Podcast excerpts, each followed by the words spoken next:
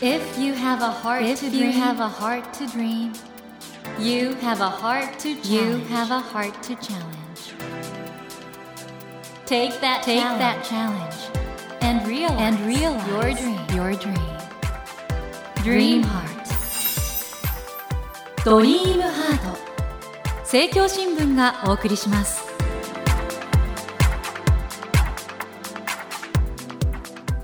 皆さんこんばんは。茂木健一郎です。東京 FM のスタジオから全国38局ネットでお送りしていますドリームハート。この番組は日本そして世界で活躍されている方々をゲストにお迎えして挑戦や夢に迫っていきます。さあ今夜も料理人で飲食店プロデューサーとしてもご活躍中の稲田俊介さんをお迎えしています。こんばんは。こんばんは。いや先週ね稲田さんのご著書「食いしん坊のお悩み相談」について話題騒然でございまして特にスープカレーの正体とは何かこれちょっとね答えは本でっていうことなんですけどすごいですねああいう分析力ねずっと考えたらなんとなく ずっと考えたんですか出てきますね。うん。でも確かにスープカレー不思議なもんですよねあれねそうなんですよ。大体この最初に質問された方がその不思議さに気づいたっていうのがそこがすごいですからねまずは。ね。だからその方も漫然と食べたりはしないんですよ常に。確かに僕も今回の稲田さんが「食いしん坊の悩み相談」でスープカレーの正体をズバリ言った時にびっくりして。いろんなことが分かりました。ただすごいと思ったのは料理文化をちゃんと歴史の中で見てるっていうかこのナルト、うんうんうん。ナルトすごいですね。ナルトいらないじゃないかとか言う人いるじゃないですか。そうそうそうそうなんですよ。だから今ラーメンすごく美味しくなってるから、純粋に味だけで言うと、ナルト別に必要ないんですよ、うんうん。ナルト別に美味しさに貢献してないんですよね、なんだけど食べ物って美味しければいいってもんじゃなくって、うん。食べ物というのはまず味がありその周りをロマンという大気が覆った一つの惑星だと思っているんですね。でナルトというのはラーメンがこれまで辿ってきた歴史とかその時代時代での役割、どうやって人を楽しませてきた、ん。そういったロマンをずっと背負い続けてきてそれが今味の上でいらなくなったからってもうそれであの用済みですってやるのはちょっとね。だからある種のそのラーメンにまつわるロマンの象徴として今でもナルトは全てのラーメンではないけどここぞという時に象徴として乗っかっているという。そういう意味で言うとナルトはやっぱり必要である今というような話です。あのスタジオの中に感動の波が、はい、確かにあのナルトというものの中にはい。ラーメンという食が辿ってきた。辿ってきた歴史が。がはい。証なんですねそれ証ねですね。というようなことがこの食いしん坊のお悩み相談には書かれているので みんな読まなくちゃいけないんじゃないかなと思うんですけどそのご著者の稲田さんこれ確認なんですけど、はい。ラサール中高から京大に変えたんですよね。そうです。でその段階では今の人生思い浮かべてはいないんですよね普通は。そうですね。ほぼほぼ思い浮かべてはいない。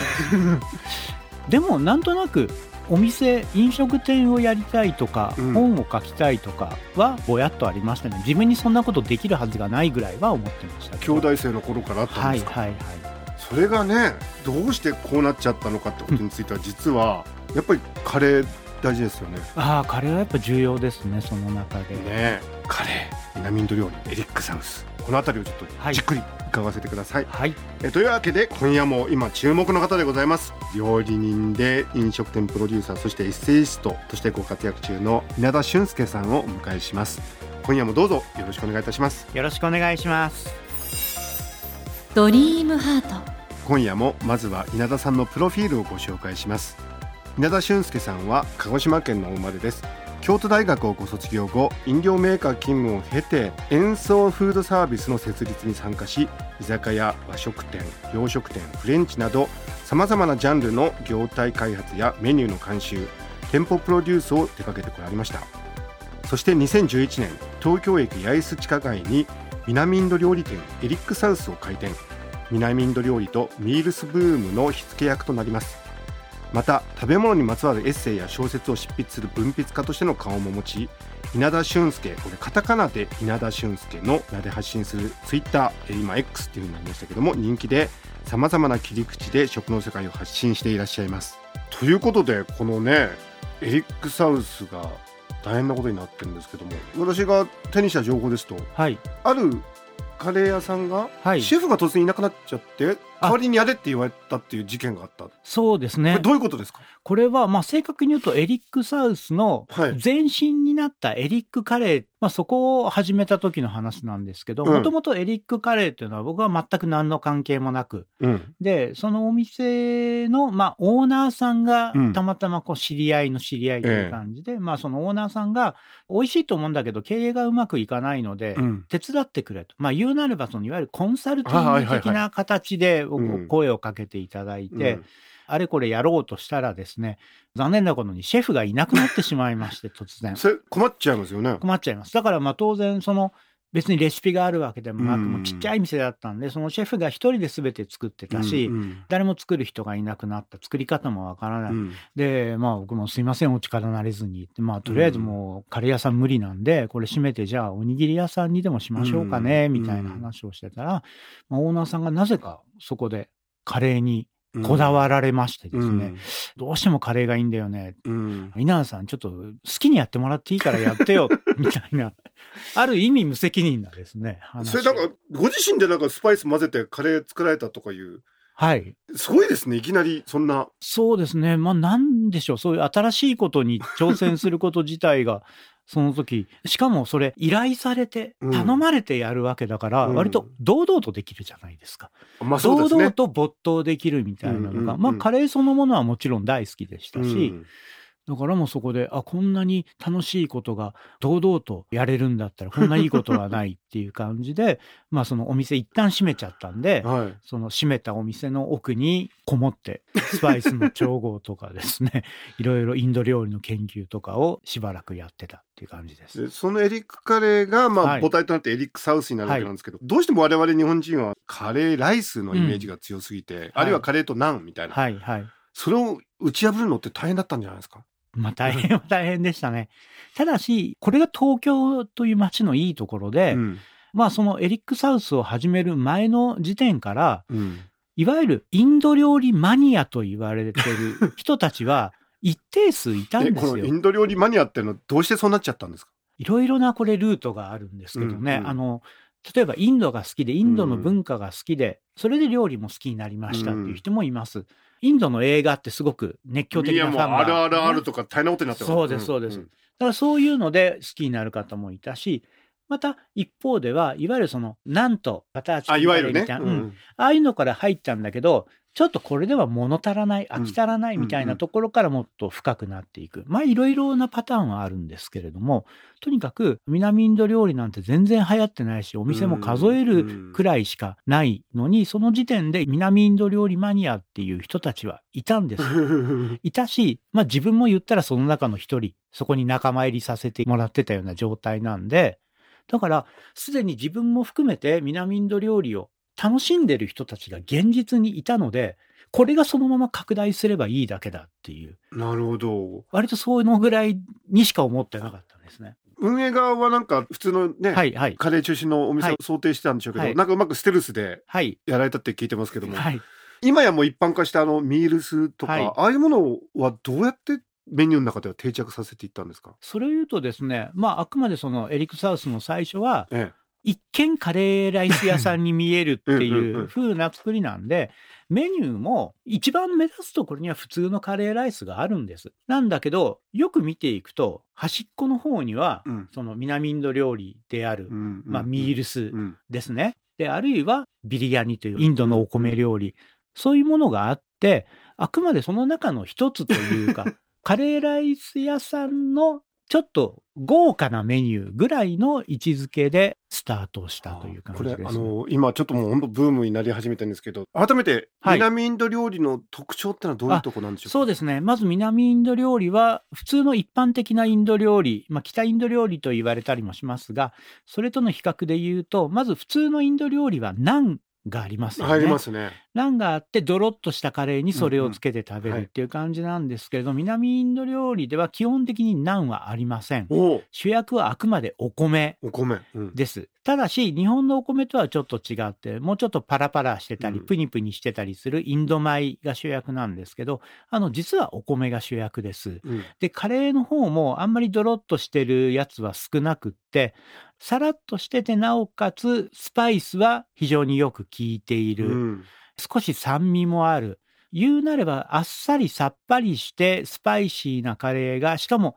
何種類もそのご飯の周りに並んでいるそれを好きに組み合わせて食べるというのが、まあ、その南インド料理を象徴するミールスという食べ物ですね。真ん中にライスがあって周りにいろいろなものがあるということなんですね。はいこれどうやって食べるんですか？あのですね、まあ極論すれば好きに食べればいいよっていうことなんですけれども、うん、一応その何種類か、まあ、おかずというかカレーというかが並んでますので、まずは1種類ずつご飯にかけてよく混ぜて、まあ食べると。それを繰り返していくとどうしても一つのお皿の中だから、ちょっと混ざってきちゃったりとかするじゃないですか。で、混ざったらまたその混ざったところに新しい味わいが生まれるので、そこから今度は自分で意図的にこれとこれを混ぜたら美味しいみたいな風で自らの意思で混ぜていく。そうやって繰り返していくと最終的にはカオス。全てが混ざってしまうっていう。深いインド哲学のような。かもしれないですね。マンダラみたいなもんですからね、あれ。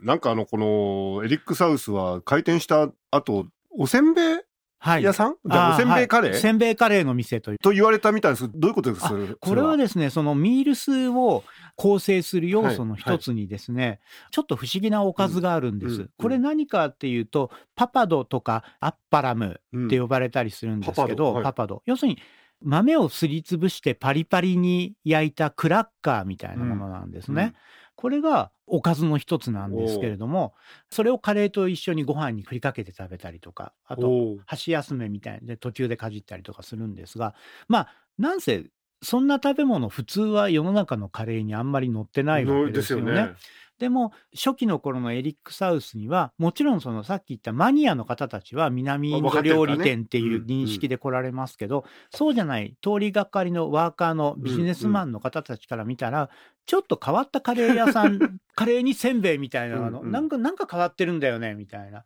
でもどう味が変わってるとかってなかなか普通は言語化できないじゃないですか、でも上にこのパリパリのせんべいが乗ってるっていうのはまあ説明が簡単なんでいつしかせんべいカレーの店と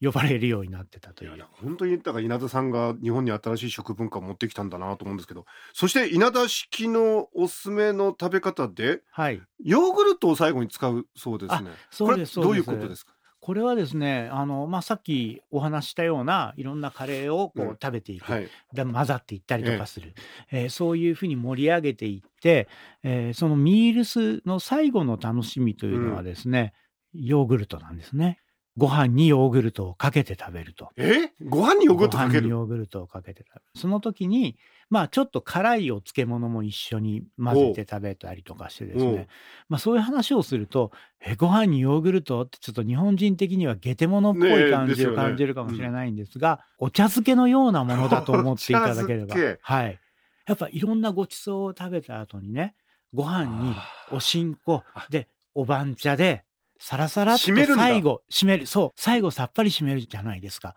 でヨーグルトを混ぜたご飯にお漬物というのはまさにその役割を担ってヨーグルトライスで締めるんだ。はいもうちょっとこの午後10時過ぎの時間帯にもうこれね 食テロですよね皆さんで 食べたくなっちゃいました。全国でリスナー聞いてるんですけど、はい、このエリックサウスどこにお店ありますか？そうです。ね今東京には5軒ほどありまして、はい、あとは名古屋岐阜にあります。であと大阪にも2店舗あります。今のところそんな感じですね。で皆さんそこに行っていただくかあとはあの通販がありますので通販店でお出ししているのと全く完全に同じものを瞬間冷凍でお出ししているのでこちらは全国どなたでもお楽しみぜひちょっと今のね稲田式の食べ方を試してみていただきたいと思います、はい、森健一郎が東京 FM のスタジオから全国放送でお送りしていますドリームハート。今夜も料理人で飲食店プロデューサーとしてご活躍中の稲田俊介さんをお迎えしてお話を伺っています。